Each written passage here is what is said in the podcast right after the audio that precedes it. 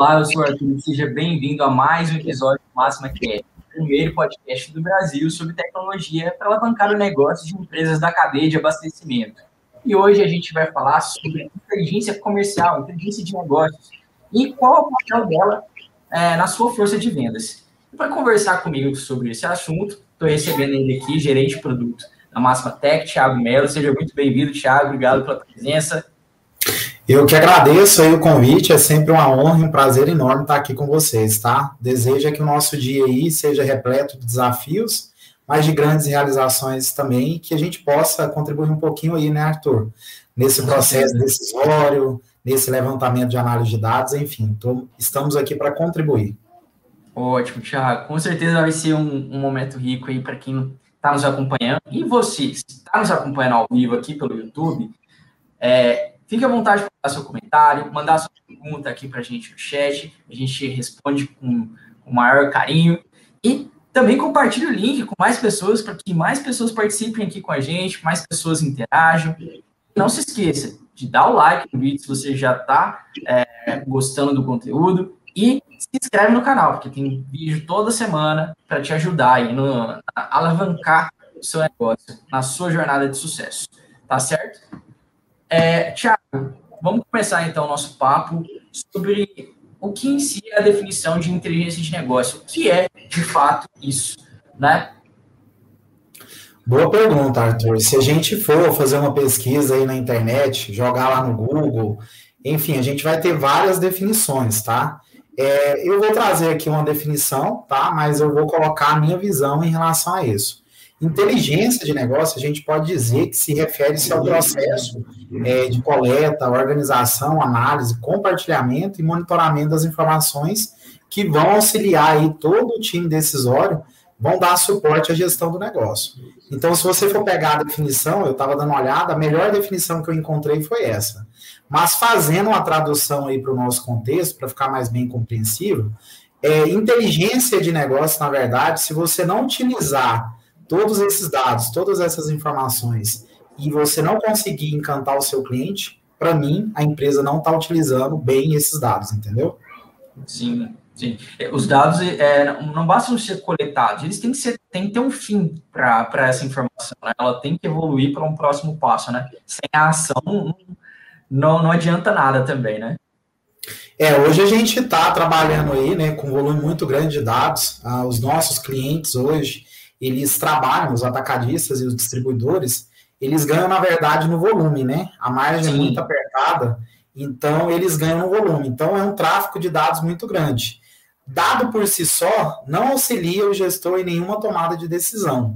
Dado, dado então, volume, volume, Thiago, fica bonito no papel, assim, nossa, olha, consegui X, tenho X de, de volume, sabe? Isso é lindo, né?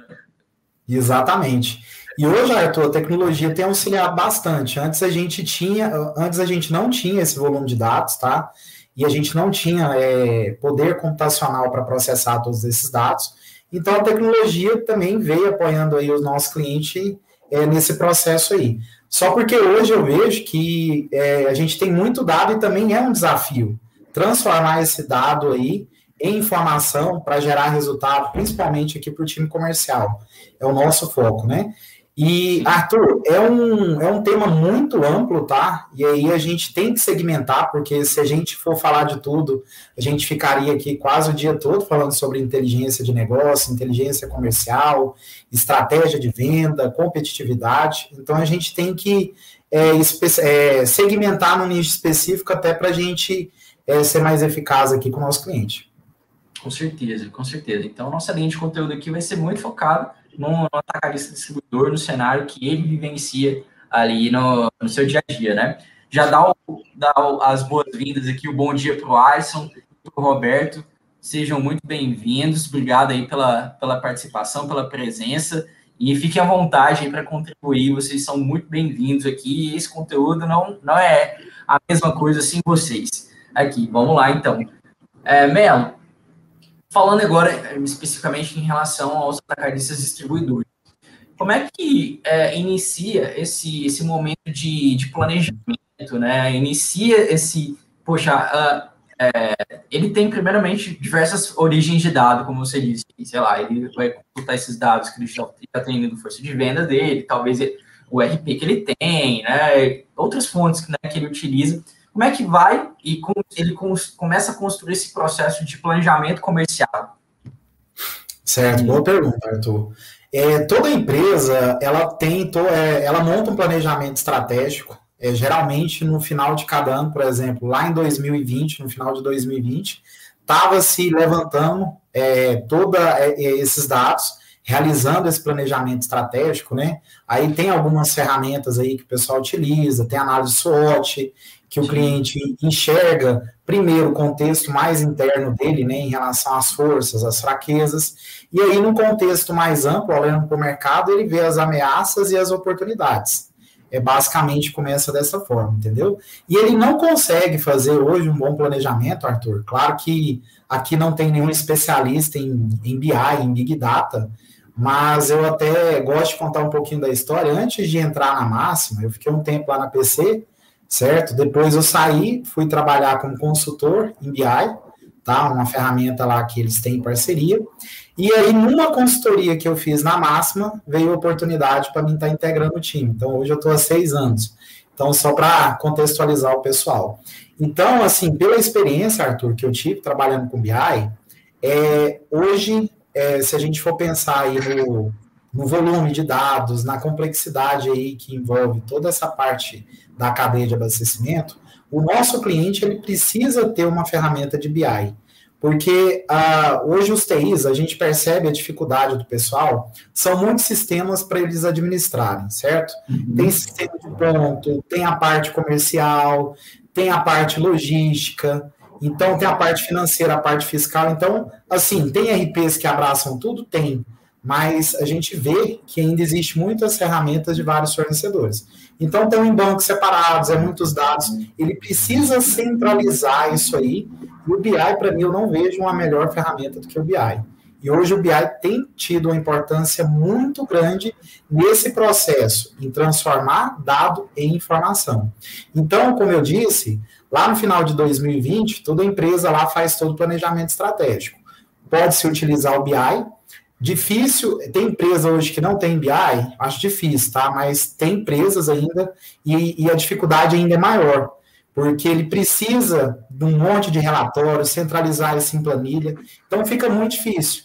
Então, essa transformação... Se, se, ele não tem, se ele não tem um BI, ele tem alguma ferramenta, como você disse, de, de relatório, dentro do, das plataformas que ele usa, alguma coisa assim ele tem, né?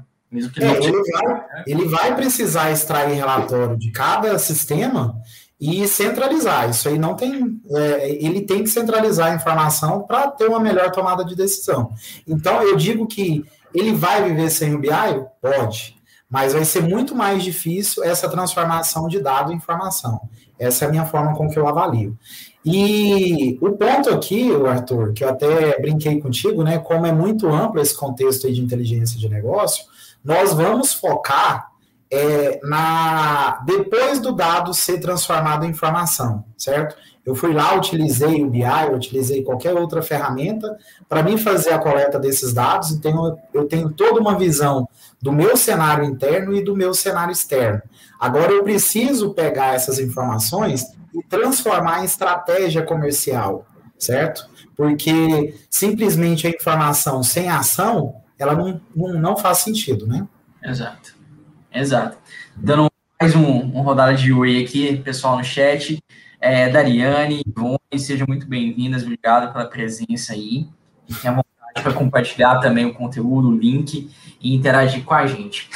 Isso aí, Melo. É, você falou muito da origem dos dados e tal, da, do, da necessidade de se transformar em informação e depois em ação e no momento de planejamento. O, quais seriam, assim, se pudesse elencar, os principais objetivos desse planejamento comercial do cara? Obviamente, é atingir uma receita e tal, mas ele é cobrado por outras empresas, ele é cobrado pelos fornecedores. Qual é essa relação que também impacta é, diretamente no, no, momento de planejamento dele, né? Porque a gente sabe que existem diversos modelos de operação dentro dos atacadistas e distribuidores, são modelos diferentes. Como é que isso impacta ali nesse momento que ele está coletando dados? Se ele pode usar dados, talvez, que vem do fornecedor, né? Como é que funciona isso? A gente vê que o, a missão do nosso cliente é difícil. Ela é muito difícil porque, além da competitividade que existe, existe distribuidores que, de indústrias grandes que eles têm que cumprir meta, cumprir alguns objetivos, até mesmo para continuar recebendo esses, esses incentivos das indústrias. Então, o cenário ele é bem desafiador, viu, Arthur? É, além do mercado, como eu disse, a questão das indústrias, e eu vejo, Arthur, que ao longo do tempo tem se transformado até mesmo a definição dessas estratégias, é, dessas estratégias.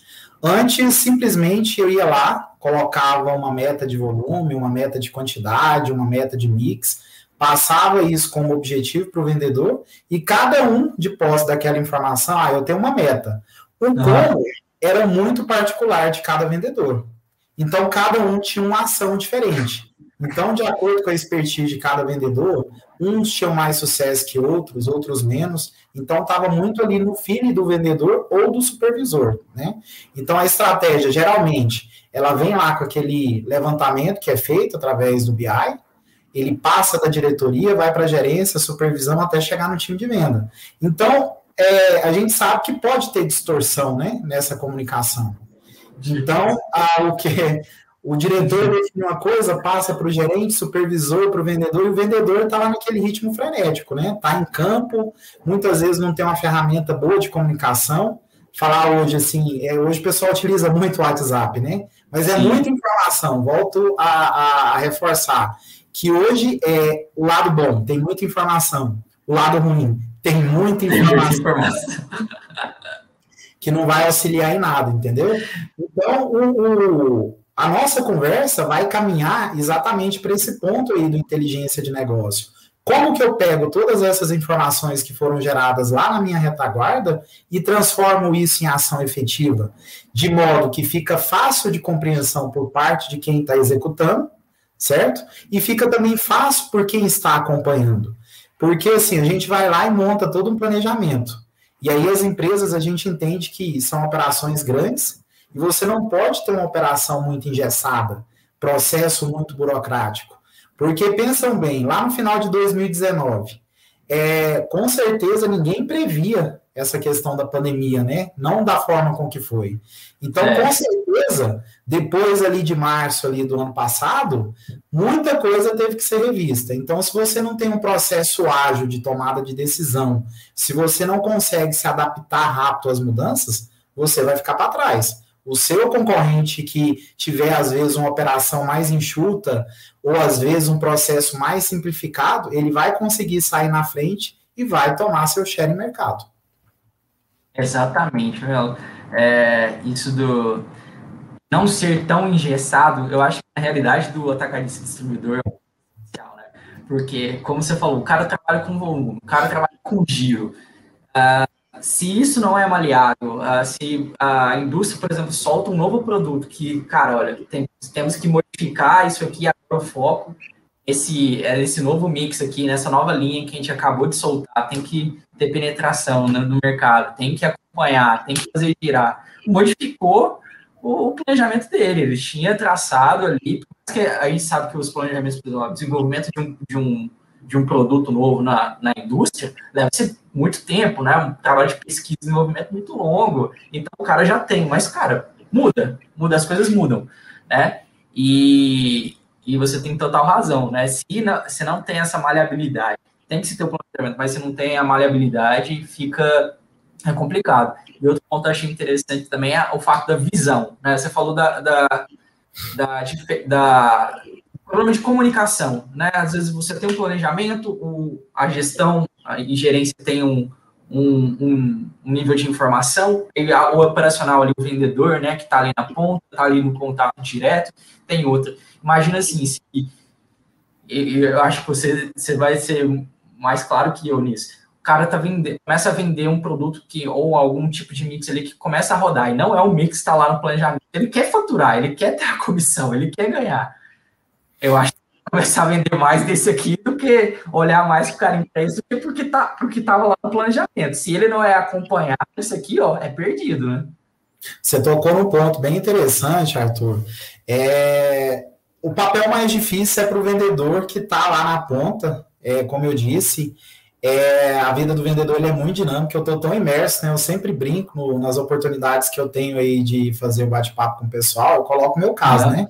Além uhum. de ter a experiência aí, de ter trabalhando aí com esse, com esse contexto de atacar distribuição já há mais de 12 anos, eu estou tão imerso nesse processo que eu sou casado com a vendedora. Então eu acompanho os desafios, né? Então, você é casado com a vendedora e você também gerencia um, um aplicativo que fica na mão dos vendedores.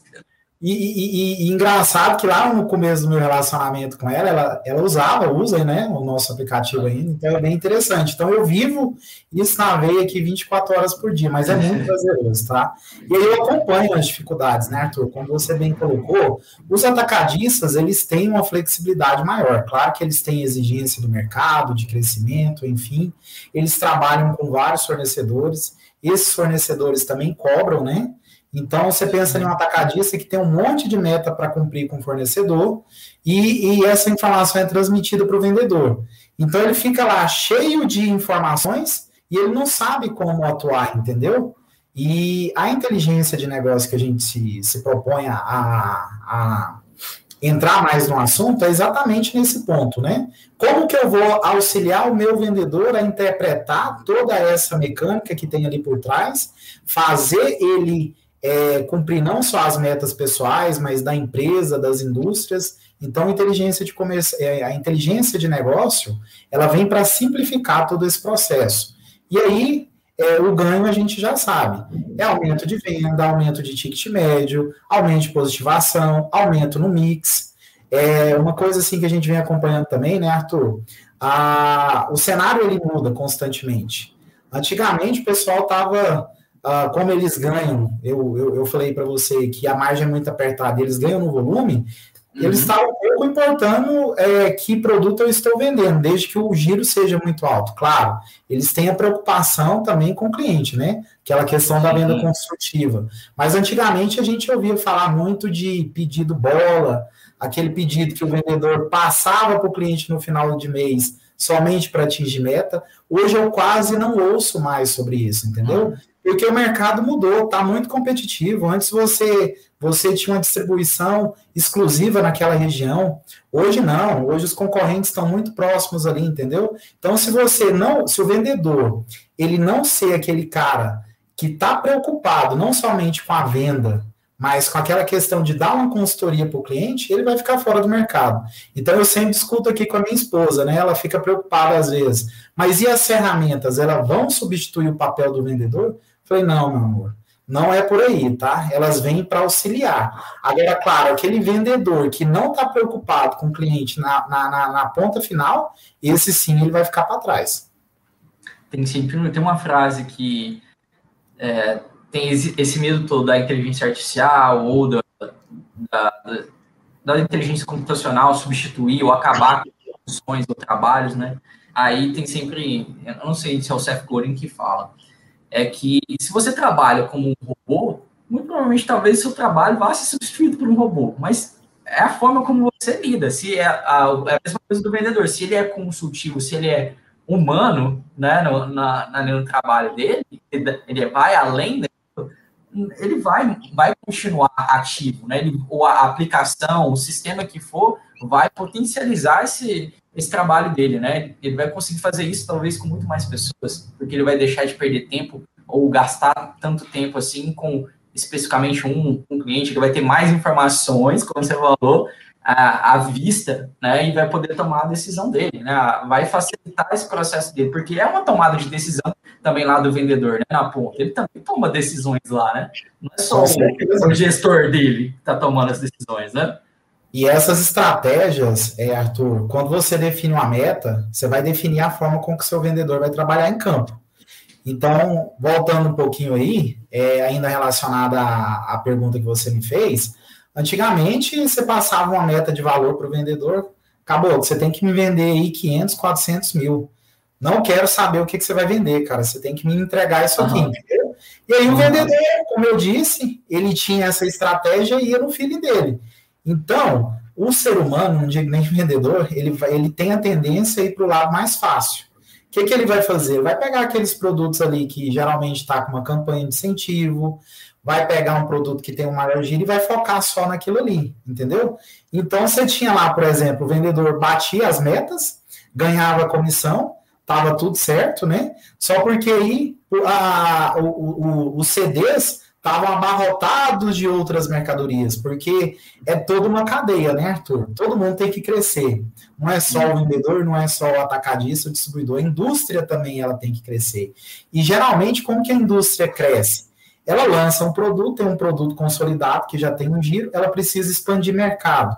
Claro que ela vai ampliando a questão das regiões, mas ela precisa fazer o lançamento de um novo produto, certo? Como você colocou aí no, no, no, início da nossa conversa. Ela lança um produto, tem toda uma pesquisa de mercado, tem todo um trabalho ali, enxergando comportamento de mercado, tendência do consumidor, e ela vai lá e lança o produto.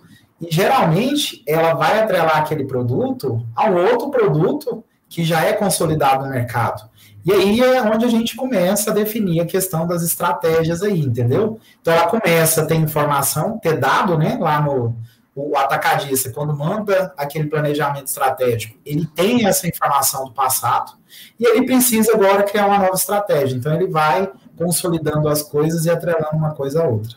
E aí é onde eu entro com a questão da inteligência de negócio, que você precisa ter ferramentas adequadas para ter essa interpretação lá na ponta final por parte do vendedor.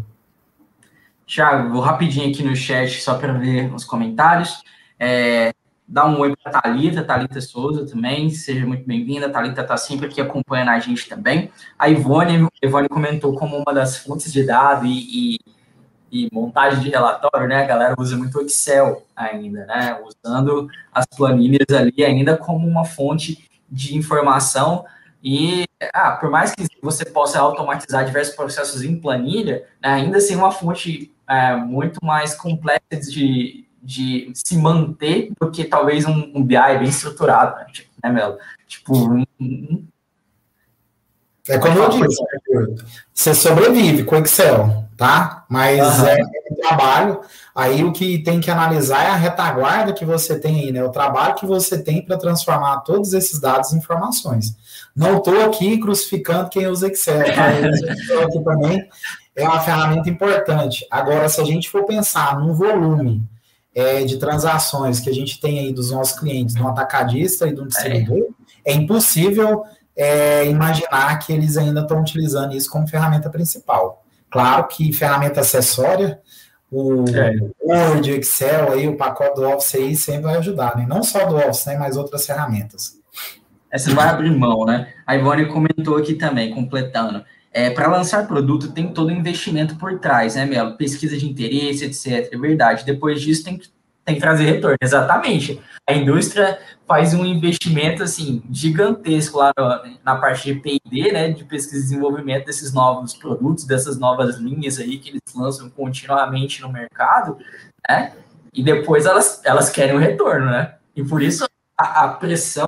Tem um ponto, Melo, que pra, você pode é, acrescentar na tua resposta aí, como o trade marketing, né, o acompanhamento do ponto de venda também passou ainda a, a ser uma ferramenta muito mais presente na indústria, né? A indústria, de fato, ter os olhos ali no, no PDV, né? Para saber como essas linhas novas e esses produtos novos estão se comportando lá direto no, no, no ponto de venda, lá diretamente no, na saída com o consumidor. Né? E às vezes eles atrelam essa responsabilidade com o distribuidor também, né? É, Arthur, é, igual eu te falei, o comportamento do vendedor mudou bastante, né? Sim, não é simplesmente, ele não vai comemorar simplesmente porque vendeu um caminhão fechado para um determinado ponto de venda. E aí, e o giro daquela mercadoria? Como que vai estar tá a questão da exposição? Como que vai estar tá o giro, né? E aí, entrando aí um pouquinho aí na questão do trade, tem papel fundamental. E a gente vê investimento grande por parte da indústria em capacitar, em formar esse time de trade, Agora, claro, os distribuidores também, alguns têm esse time interno. Então, ali, e, e, outra coisa que eu vejo, além do time de trade, que é muito importante, Arthur, o papel do vendedor também mudou bastante, né? É, a gente vê aí vendedores, CLTs ou representantes, já com outras atividades dentro ali das atividades que ele já executava no passado. Então, é como eu disse, o vendedor hoje ele passou a ser um, um consultor de vendas. E o consultor ele não está preocupado só em vender, ele está preocupado é, com concorrente, ele está preocupado com o giro, com a exposição daquela mercadoria, ele está preocupado em ser competitivo. Então, a, a dinâmica das atividades do vendedor ela foi completamente afetada também.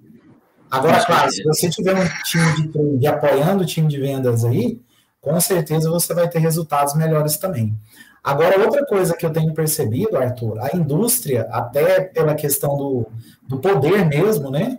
É, de marketing, hoje eles estão. É, eu tenho a, a, experiência, me diz o seguinte: é, a gente tem acompanhado aí, é, eu sempre brinco que as indústrias elas são muito criativas nessa questão de definir estratégia, definir campanhas. É, eu costumo brincar que enquanto a gente iniciou esse Máxima Cash aqui, já tem duas novas campanhas aí próximas a serem lançadas, né? Mais uma vez, volto a reforçar o quanto é importante a questão de inteligência de negócio. Então, hoje a indústria também está cortando ali um pouco ali do, do ciclo normal, né? Que antes era ela entrar em contato com os distribuidores, formular toda a questão da estratégia, eles continuam fazendo isso, tá? É, inclusive, eles chamam alguns parceiros, já participei de várias reuniões aí com indústrias grandes, P&G, Procter Gamble, Colgate. Então, assim, a gente está junto ali com eles, eles montam uma estratégia, passa isso como desafio para os distribuidores, os distribuidores têm que se adequar, Muitas vezes o tempo ali é apertado, então você tem que ter uma boa comunicação, você tem que ter um ótimo parceiro aí que vai te apoiar, tá?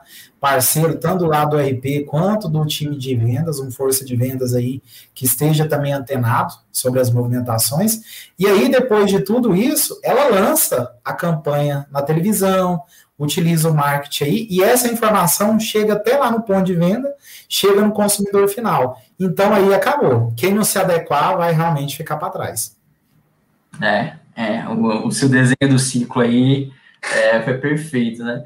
E, e quando não, não é, quando a própria indústria não, não, faz o trabalho de venda, também tem isso direto, né? Ela, você falou, ela, ela cortando algumas etapas, ao invés dela ter, sei lá, isso eu vejo até com me, pequenas, médias indústrias, né? Talvez indústrias regionais, né? Indústrias que atuam, não são, a gente tem indústrias nacionais, você citou aí, P&G, Colgate, são internacionais, né, multinacionais, gigantescas, mas tem aquele, aquela pequena indústria ali da, que atende, sei lá, o centro-oeste, por exemplo, né, e ali, às vezes é ela mesma tem o, o trabalho do, ela tem o time de vendas, né, ela não, não, ela faz o processo de venda e distribuição dela por completo, a cadeia dela, né, por completo, isso acontece muito também, né, às vezes até facilita o processo de comunicação, uma, uma marca que não, não, não tem a maior a, a penetração é, no Brasil todo, mas ela é muito forte, talvez ali no, numa região, num estado, né? Geralmente, quando a gente vai viajando aí, né? Eu tô com uma saudade grande de viajar esse Brasil aí. No passado, tinha oportunidade de trabalhar com time de marketing, né? A gente fez, é, viajou muito aí, uns dois anos aí, fazendo treino Max. Então, assim, e a gente conhecia, né, Arthur? Às vezes a gente sai daqui, tá muito é, bitolado em determinadas marcas e a gente vai para uma determinada região, tem um produto que tem uma ótima qualidade que a gente nem conhecia, né? É, e aí a gente tem vários exemplos aí, né? Tem um refrigerante, acho que lá no Maranhão, Jesus, ah, não sei se é só no Maranhão, né? Ali no em torno do Nordeste ali, mas enfim. É, você disse geralmente elas começam dessa forma, né, Arthur? Começa ali regional, e aí elas assumem toda a operação, que é pesada. Por exemplo, além de produzir, que já é um trabalho assim tremendo, né? De produção, enfim, você tem que ser responsável pelo time comercial e tem a parte logística também. Então, assim, elas começam, às vezes, abraçando tudo isso. Só porque quando você tem um bom produto, e eu volto lá naquela questão de crescimento, né? Aí você começa a querer expandir mercado. É onde você vai começando a fazer as parcerias com distribuidores, operadores logísticos. Então, essa questão de é, operador logístico tem crescido também bastante. E outro ponto aí, Arthur, que, que, que, que a gente tem percebido não somente das grandes indústrias, né, de furar a, a, aquele processo ali da cadeia, é a questão dos e-commerces, né? Hoje tem a, essas grandes indústrias que ofertam produto, seja para o consumidor final, ou seja lá para o ponto de venda. Então, o nosso cliente tem que estar atenado também a, a, a toda essa movimentação que está acontecendo no mercado. Né? Hoje é muito mais desafiador para o nosso cliente é, ser competitivo por conta de tudo isso aí que a gente está comentando, né? Com certeza. E, e, e, quando você fala aí da, da, da entrada do e-commerce diretamente na indústria, vamos, vamos, imaginar que seja um distribuidor também com e-commerce é mais um canal gerando, gerando dados para ele e um, um, um, ritmo totalmente distinto do que ele tinha ali na, na venda externa, no telemarketing, né? Ou seja, novas métricas para ele, novos novas, novos inputs para ele definir estratégias, né? Estratégias específicas por canal, né? Não tem como, ah, não, gente, essa é estratégia geral, né? É muito complicado quando você começa a trabalhar com, com vários canais, né? Exatamente, Arthur. E aí volta lá né, naquela questão de estar sempre analisando os dados, transformando informação, sempre olhando para o contexto do mercado. É, a gente começou lá, eu acho que é, o caminho natural, é, primeiro você cria lá um processo de venda, naquela do corpo a corpo, né? Do vendedor, voltando até lá no passado, lá, a questão do caixeiro viajante. Então, todas as empresas começaram mais ou menos da mesma forma, né? Daquela venda ali que o vendedor ia visitando porta a porta, e aí foi evoluindo, né? Começou com a questão do balcão, é, balcão reserva, que são alguns canais, certo? Depois começou para o telemarketing Aí veio a questão da internet com força total aí, e, e, o nosso cliente precisou se adaptar. Então, assim, eu acho que não tem nada engessado, né? Principalmente nesse contexto de pandemia, a gente percebeu aí o crescimento, né? Clientes que às vezes não estavam preparados para essa venda online tiveram que se adaptar. Então, aqueles que já estavam lá desde o começo, né? Ali engateando e tal, eles já estavam mais preparados para essa mudança que aconteceu. Então é o que eu volto a falar, é sempre estar tá estudando novas oportunidades, novos canais, né? E, e analisando ali. Eu acho que você tem é uma boa mescla, né? Entre a, a, a venda com o vendedor e esses canais online aí, seja por telemarketing ou outra ferramenta aí online. Ótimo. É, tocar num um ponto que a gente né, passou por, por cima ali, mas acho que vale, vale um, um destaque. É, você muito da figura do TI, né? Do cara que às vezes ele tinha que fazer uma tem, né? Ainda fazer malabarismo com diversos sistemas ali que às vezes ficam uh, na mão dessa única pessoa. Né? Você ainda vê esse cenário uh, acontecendo. E se você acha que isso vai mu mudar, né? Você acha que é, área vai ter mais autonomia ou menor dependência desse, dessa pessoa que, é, que geralmente cuida dos dados, centraliza essa informação. Como você vê isso dentro das empresas, do atacado distribuidor, né? Uhum. Eu tenho percebido, Arthur, que a tecnologia mudou vários papéis, né? Desde lá do contador ao gestor de TI. Eu, eu fiz um trabalho de conclusão de curso que eu falei sobre essa transformação, tanto da figura do TI quanto a figura do, do profissional de contabilidade. E não somente esses dois papéis, mas vários, né, que mudou com a questão da implementação de tecnologia. Hoje os TIs, eles estão muito mais é, como estratégico do que aquele cara operacional. Até porque também os sistemas evoluíram, né? Sim. Hoje, é, tem, uma, tem uma questão engraçada que hoje nosso, o nosso NPS aqui, Hoje a gente é, faz a pesquisa, a gente olha para duas visões, tanto o gestor comercial quanto o gestor de TI. E aí a gente tem ali insights muito interessantes. O gestor de TI, por toda essa, por todos esses sistemas que ele tem que administrar, por ser uma operação nervosa, só quem, só quem já teve aqui um faturamento parado, viu um time de vendas parado, ligando toda hora, às vezes é. um, um, CD de logística parado por conta de um problema lá do RP. Então, o pessoal aí que está nos acompanhando aí, o TI deve ter lembrado que em algum momento ele passou por essa situação. Então, assim, ele ainda continua tendo esses desafios de muitos sistemas para administrar, mas os sistemas também vêm evoluindo e o TI ele não quer dor de cabeça, viu, Arthur? Ele, sabe, ele precisa ali de um parceiro que vai apoiar ele de fato entendeu? Porque esse tanto de sistema para administrar, você começar a ter problema, e aí vai ficar insustentável ele administrar tudo isso. Então eu vejo que o TI está muito próximo ali da diretoria, apoiando também com as informações. Geralmente o TI também é responsável, né? Por toda essa parte tecnológica, não só do RP, do força de vendas, como do BI. E diversas outras aí atribuições que tem para esse pessoal. Então, o pessoal é herói mesmo, viu? Eu tiro meu chapéu aqui para esse pessoal, é. porque não é fácil. Com certeza, e tem vários deles que nos acompanham aí, então tem que, tem que dar uma, uma salva de palmas para eles mesmo, porque eles são, são feras mesmo. E é, é essa mudança. Pode falar, pode falar. um ponto aí que eu queria colocar que todas essas estratégias, principalmente aí de definição, seja uma ferramenta que eu vou implantar num, numa nova empresa, tem que estar em parceria aí com o TI, porque é ele que vai fazer a coisa acontecer também, tá? Com certeza.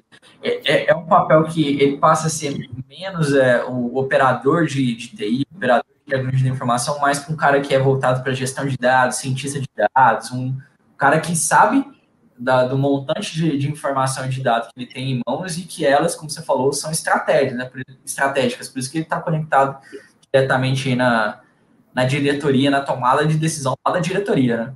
Então... O pessoal que estiver acompanhando a gente aí, que for da área de TI, vai se identificar com o que eu vou falar.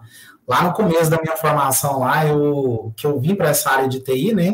Eu comecei ali com manutenção, e configuração. Então, o pessoal, sempre quando fala que é TI, o pessoal acha que é só aquele cara que fica montando e desmontando máquina, aquele cara que fica formatando, aquele cara que cuida da rede, entendeu? É o cara que mexe, que configura a impressora, é o cara que mexe na cafeteira, é o cara que configura a televisão. Então, a, sempre quando a gente pensa no TI, vem essas imagens aí na nossa Verdade. cabeça. Mas o papel dele mudou e hoje também ele é um decisor, né? Ele apoia o time aí nessa definição e nas estratégias comerciais também. Sim. Na verdade, o papel é muito importante. Quantas e quantas vezes a gente já não escutou, né? Do cara, ele, ah, não, é o vendedor liga muitas vezes é para ele, né? Não só por, por, questão de problema, ou ele que ah, tá ali o tempo inteiro com, com o supervisor, né? Passando a informação, coletando essa informação, tendo que de, de, é, depurar esses dados, sabe? Então, é, é apurar, desculpa, esses dados é, é um trabalho exigente, né? Então, tem que, tem que ser respeitado demais. É, partindo para um outro lado agora, uma coisa que ah, passa a ser cada vez mais importante uma vez que você... O BI ele pode centralizar as coisas, né? Uma, uma ferramenta de inteligência de negócio, mas você continua tendo diversos pontos de contato dentro do sua, do sua empresa, dentro da sua equipe. Os processos de integração, os processos, como eles foram sendo simplificados também. A gente vivenciou isso, você né, na frente de um projeto assim que é, exige isso também, e um pouco de, compartilhar um pouco dessa experiência e como isso interfere também né, nesse, nessa parte de integração, como isso ajuda né, na, no, no, na, no atacado né, como um todo. Ah, Arthur, quando acho que mais ou menos há sete anos, né, assim que eu saí da PC e fui trabalhar nessa parte de consultoria com BI, uma dificuldade que eu percebia em vários clientes lá nessa época, tá? Era que geralmente eles queriam implantar o BI, mas não estavam preparados. Eles não entendiam muito bem o que, que era um BI. É, eles tinham lá as, as rotinas, ah, os relatórios né, operacionais, e eles queriam utilizar o BI para substituir isso.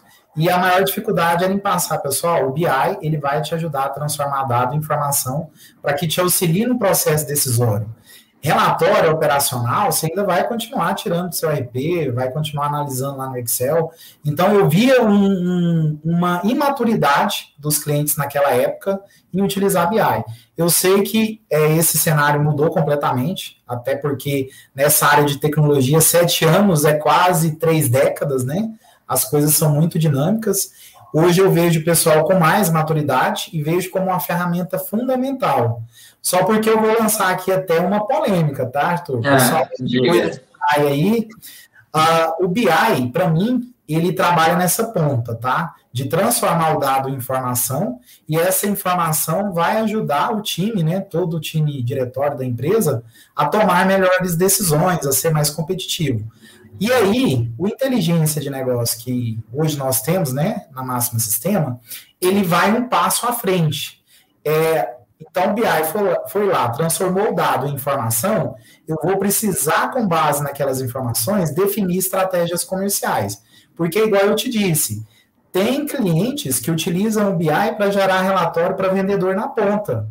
E aí a gente volta com aquela mesma estratégia lá do passado o vendedor vai ter aquele relatório lá, ah, tá, eu vendi esse mix, é, eu, eu positivei esses clientes no passado, eu tive esse peso, esse ticket médio, mas enfim, o que que isso aqui vai me gerar de ação efetiva? E aí eu volto a falar, se você continuar com essa mesma estratégia, você vai ter um time, cada um executando uma ação diferente, porque aí vai estar no filho do vendedor. O nosso inteligência de negócio, né, que nós temos hoje no produto, ele vai um passo além, de é o quê? Pegar essas informações aí que foram transformadas e lá você tem uma série de recursos para transformar essas informações em estratégia comercial, principalmente para ter homogeneidade, né, nas ações e outra para estar tá atendendo também as exigências dessas indústrias, dos mercados, e também para facilitar, Arthur, a compreensão do vendedor. Porque, como eu disse, são muitas informações para o vendedor, ele chega ali, é, no momento que ele está ali em negociação, é muito dinâmico, tá? Ali ele tira, ele, às vezes ele tem menos de 30 minutos, muito menos, a gente tem essas informações né, do tempo médio de cada atendimento. Ele tem, às vezes, 20 minutos ali durante uma semana, dependendo da periodicidade de, de visitas que ele faz. Então, assim, em 20 minutos ele tem que é, tomar muitas decisões, entendeu? Então, o nosso inteligência de negócio, uma inteligência de negócio, para mim, é nesse sentido. É que vai auxiliar ali a pegar aquelas informações e transformar ações efetivas é, você falou aí da homogeneidade né, da, do, do time no, no, na estratégia para o time. Dá um, dá um exemplo assim para ficar um pouco mais palpável se isso tipo na definição da qual, qual tipo de, de, de, promoção, qual, qual tipo de sei lá combo consegue colocar isso de uma forma mais prática para a galera entender? Tá. Então vamos lá. Se a gente, se a gente tiver aquela ação do passado em passar uma meta de venda para ele comercial, e aí eu não estou dizendo que a gente vai eliminar as metas comerciais, não, tá? É, na verdade, é uhum. tudo conjunto. O inteligência de negócio ele vem complementar algumas ações e funcionalidades que já aconteceram no passado. Então, por exemplo, Arthur, se a gente gerar um relatório, um PDF lá para o vendedor de meta, dizendo para ele que ele tem que vender, por exemplo, 500 mil durante o mês, é como eu disse, cada um vai pegar aquela informação e vai trabalhar ela de uma forma diferente. Agora, quando você começa a segmentar, é, e aí também é uma, é uma, é mudança né, de mercado que a gente tem percebido é, por conta das indústrias, a indústria não está preocupada somente mais com volume. Ah, o próprio comportamento do consumidor ele já ditou isso aí. Então, ele sabe que, por exemplo, você tem um, um, sabonete, você tem um creme dental que já vende muito, ele vai continuar vendendo. Então, a preocupação da indústria é agregar mais mix ali para aquele cliente, entendeu? É onde a gente vai começando a ter as estratégias. Lá no passado, as principais campanhas que a gente tinha eram campanhas escalonadas, que era o quê? A partir do momento que eu vendo uma determinada quantidade, eu tenho um desconto a mais.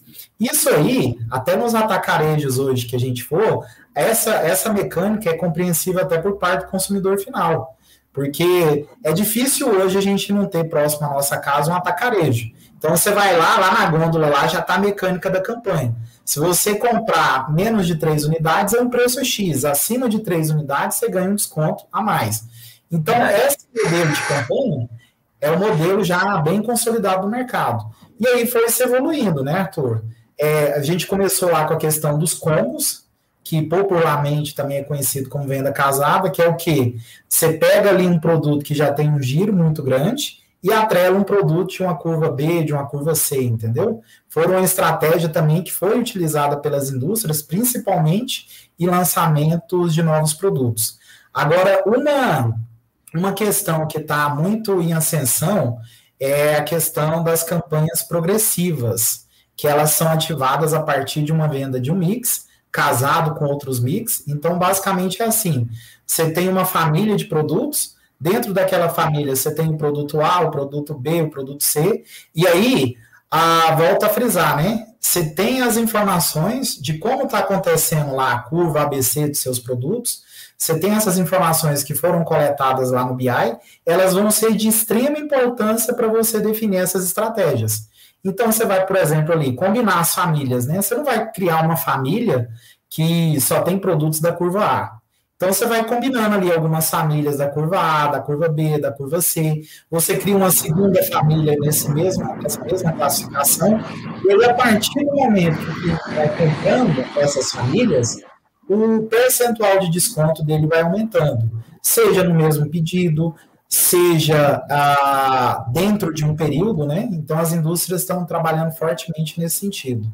Além disso, ainda tem as questões de premiação, de bonificação que a gente chama, que também é muito utilizado pelas indústrias, que você compra um determinado produto, é, você vai, por exemplo, comprar um produto ali de uma curva B e de uma curva C e ganhar um incentivo, um brinde num produto de uma curva A, ou então vice-versa.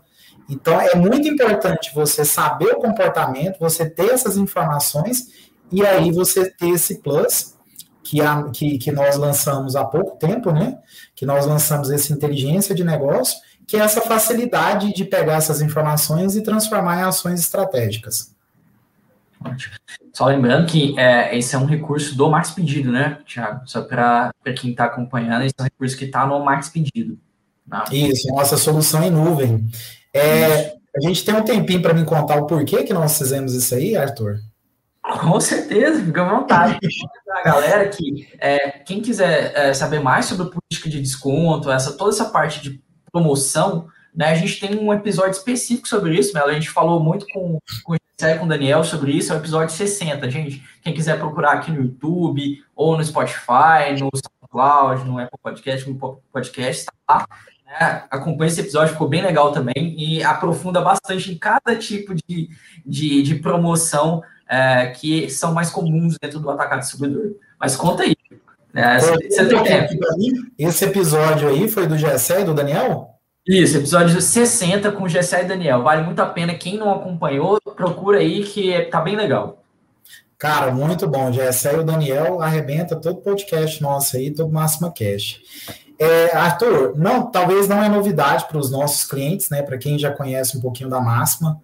Lá no passado, a Máxima, ele nem começou com essa parte do força de vendas. Nós é, iniciamos as atividades aí com, com a ferramenta que chamava Portal Executivo, que era uma parte mais voltada para supervisão, gerência, diretoria. E depois, uh, inteligentemente, né, é, conduzida aí pelo senhor Wagner, que era o antigo proprietário da PC e que fundou a Máxima, a gente começou aí a atuar em outros nichos, né? Força de vendas, e a gente foi ampliando aí o leque de soluções. Mas lá no começo a gente era integrado somente com o Intor. Então, nosso produto era 100% integrado com as regras lá do Intor. E aí, como os nossos clientes, como as indústrias também precisam ampliar mercado, a Máxima também começou a, a vislumbrar outros mercados. E aí a gente começou a integrar com outros players de mercado. E aí a gente viu algumas dificuldades, porque quando a gente integrou lá com o Intor, o Intor tem mais de 30 anos né, de inteligência. E não foi uma tarefa fácil para a gente, quando a gente lançou Força de Vendas, se adequar a todas essas regras. E aí nós adequamos, começamos a integrar com outros RPs e a gente percebeu que questão de maturidade, né? Alguns RPs estão mais à frente, outros mais atrás, enfim. A gente percebeu que o que encantava de fato o nosso cliente era toda essa regra aí que a gente recebeu com esses mais de 30 anos aí de experiência. E muitas vezes o cliente ficava encantado com o recurso e não tinha isso do lado do RP, né, Arthur? E aí, por uhum. isso que a gente lançou essa inteligência de negócio, que é o quê? É, a gente abstraiu, falando um pouquinho mais tecnicamente, a gente abstraiu essa camada de integração levou essa funcionalidade só para a nossa nuvem, tá? Então, o que, que a gente trabalha hoje? Se você quer implementar uma inteligência de negócio, todas essas regras aí que compensa vocês ir lá e assistir o episódio 60, vocês vão ter um detalhamento maior. Então, se você quer colocar essa inteligência de negócio, você não tem isso do lado do seu RP, não se preocupa. Você faz do nosso lado, certo? E a gente integra ali com o seu RP é, de forma suave, tranquila. E, e aí deu muita autonomia para a gente, tá, Arthur, com essa implementação. Porque a gente não fica preso. Antes, por exemplo, é, tinha uma exigência da indústria, a gente tinha que se adequar, mas tinha que ter a integração lá do lado do RP. Então, hoje a gente cortou isso aí. Então, a gente consegue ter mais autonomia, consegue atender dentro do nosso prazo, e isso deu uma força muito grande para a gente, entendeu? Então, isso que é uma inteligência de negócio, isso que é uma inteligência comercial. É atender todas essas estratégias, né? baseadas lá nos dados que foram transformados em informações e ações efetivas. Ótimo, ótimo. Acho que ficou bem explicado. E quem quiser conhecer também mais sobre esse modelo, né, Melo? É, é, nosso time está aberto, se vocês quiserem, a gente faz apresentações, é, a gente é muito feliz em poder apresentar não só a inteligência de negócio, mas como ela funciona uh, um todo ali dentro do aplicativo, como o aplicativo vai poder te ajudar. Né? Eu acho que o foco é aumentar a venda, ter resultado, todos esses benefícios que você disse antes, a conquistar novos clientes, né? Que é um dos, uma das coisas também importantes para o atacado servidor, né?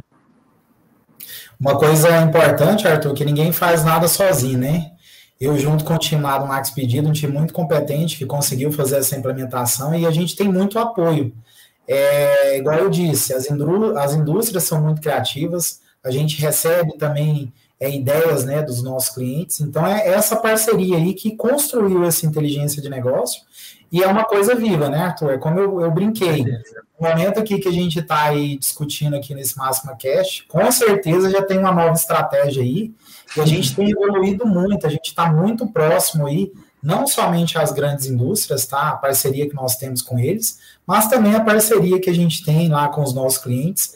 Ah, é um DNA, é, é uma coisa que está no nosso DNA desde a época lá da PC, né, de toda a diretoria, de entender a necessidade do cliente, transformar isso em solução. Acho que esse é o grande diferencial. Com certeza. É... Se não fizer sentido né, para o nosso cliente, não, não adianta, né? A gente quer sempre é, ajudar nesse ponto. É como eu disse, né, Arthur? Tem aquela, tem aquela definição lá que a gente falou logo no começo, né? Que você foi lá pesquisar na internet o que, que é inteligência de negócio, o que, que é inteligência comercial, o que, que são estratégias, né, para você é, ter um diferencial competitivo. Se tudo isso não gerar encantamento no seu cliente, acabou. Porque no final a gente poderia falar que inteligência de negócio é realmente você encantar o seu cliente. Aí o encantamento ele pode acontecer de várias formas, né, Arthur? É, não é mais só aquela questão do preço. O preço é importante, sim, mas tem várias outras coisas ali, né? Que a gente volta lá na questão da venda construtiva. É o cara realmente ser um, um construtor ali, junto com o cliente na ponta final. É, é, um, é um construtor, construtor, consultor de relacionamento, né? De fato, você falou um negócio quando você falou da, da venda, que o cara assim, nossa, ele foi e fechou, um, vendeu um caminhão fechado pro cara. Mas ele vendeu uma vez só o caminhão fechado, o cara nunca mais comprou. Pô, não adiantou de nada, né? E aí, o caminhão tá lá, tá, é dinheiro parado, né? É dinheiro parado lá no cliente, gerando prejuízo. Pode ser que ele não vai girar a mercadoria e aquilo lá volta como devolução, como prejuízo. Então, assim, é o, é o prejuízo, na, na, na, verdade. Não foi uma, uma venda, não gerou é, lucro. Exato, exato. Falar logística reversa, né? Não precisa nem falar do, do custo que é isso, né? Na, se o Fabrício estivesse aqui, né? Ele já estava chorando. Né? É, mas, é, Melo, antes da gente encerrar, puxar o, o gancho aqui que você deu sobre essa parte da, de ser consultor, ser consultivo na ação, deixar o recado que na semana que vem, nos dias 6 e 7, vai rolar um Máxima Tech Show. Se você está escutando ainda esse episódio a tempo, né? Que às vezes as pessoas veem, escutam depois de, dessa data, mas se você estiver escutando antes disso, dá tempo de você se inscrever. O que, que vai ser? É um evento digital aqui da Máxima, totalmente gratuito, onde a gente vai discutir diversos assuntos e estratégias que às vezes estão é, impactando negativamente no seu negócio e a gente quer acabar com elas coisas que o Melo citou aqui, né, do modelo antigo e tal. Poxa, será que isso está me fazendo bem? Será que eu estou tendo o melhor desempenho que eu poderia estar tendo nesse momento, né? Então, a gente vai falar sobre isso. Inclusive, Melo, tem um, tem um momento lá que se intitula A Venda Externa Morreu. Cortou aqui para mim? A venda externa morreu. É polêmico isso aí, hein? Você, você escutar, ela vai, ela vai bater ali na porta ali, quer saber que negócio é esse. Se sua esposa escutar, eu acho que a sua esposa tinha que se inscrever também com o pessoal para entender o que, que a gente quer falar sobre isso, né? Então, Máxima Tech Show, o pessoal vai deixar o link de inscrição aqui no chat, se você está vendo ao vivo. Clica lá. Se você está vendo ou só escutando, mas acessa no site da Máxima, maximatech.com.br. Tem lá, logo de cara, o banner para você clicar e acessar a página do evento. Lá você confere toda a programação. É, é um conteúdo muito diverso, inclusive sobre isso que eu falei. E faz total conexão aqui com, com o que a gente discutiu hoje, Belo. Então, se você gostou do papo de hoje, se inscreve lá que vai ser bem legal. E é isso, Melo. Queria deixar agora para você fazer o fechamento. Acho que o papo foi, foi muito bom. Ah, e acho que agregou muito para o pessoal. Quem quiser conhecer mais sobre o Max Pedido, também tem lá no, no site mais informação. Se quiser uma demonstração, a gente está à disposição de vocês. Deixo com você a palavra, Melo, para encerrar. Sobre o evento aí, Arthur, eu sou até suspeito para fazer o convite, tá? Eu sei que tem grandes palestrantes ali, o senhor Wagner, Rafael é. Martins, tem o meu xará, Thiago Cabral, então vale muito a pena, pessoal. E, na verdade, Arthur, eu queria, nesse fechamento, somente agradecer a oportunidade, não somente da Máxima, tá? Mas dos nossos clientes aí também. Espero ter podido é, contribuir mais um pouquinho aí no dia a dia desse pessoal, que a gente sabe que a tarefa não é fácil, a gente está indo para o segundo ano aí de pandemia, que mudou completamente né, as coisas. Tem muitas incertezas ainda, a gente não sabe o que, que vem pela frente, mas a gente sempre se, é, na verdade, prepara para uma é, prepara para o pior, mas se capacita também para o melhor, né? Então, é, eu acho que tudo isso aí que a gente conversou, espero que tenha agregado um pouquinho aí na vida de cada um. E deixar aqui o meu abraço e que venha próximos convites aí, outras oportunidades. Com certeza, Melo. Vão surgir sim. Só agradecer a todo mundo que acompanhou a gente ao vivo, quem está no chat que eu acabei não lendo todos os comentários, desculpa aí. Obrigado, Ivone. A Ivone e a Camila tá, estão comentando aqui. você traz solução para o seu cliente, né? É muito bom. Ou seja, é a solução né, que você consegue entregar. A Camila comentando, parabéns, conteúdo incrível, e bora para o Máxima Tech Show 2021. Isso aí, Camila.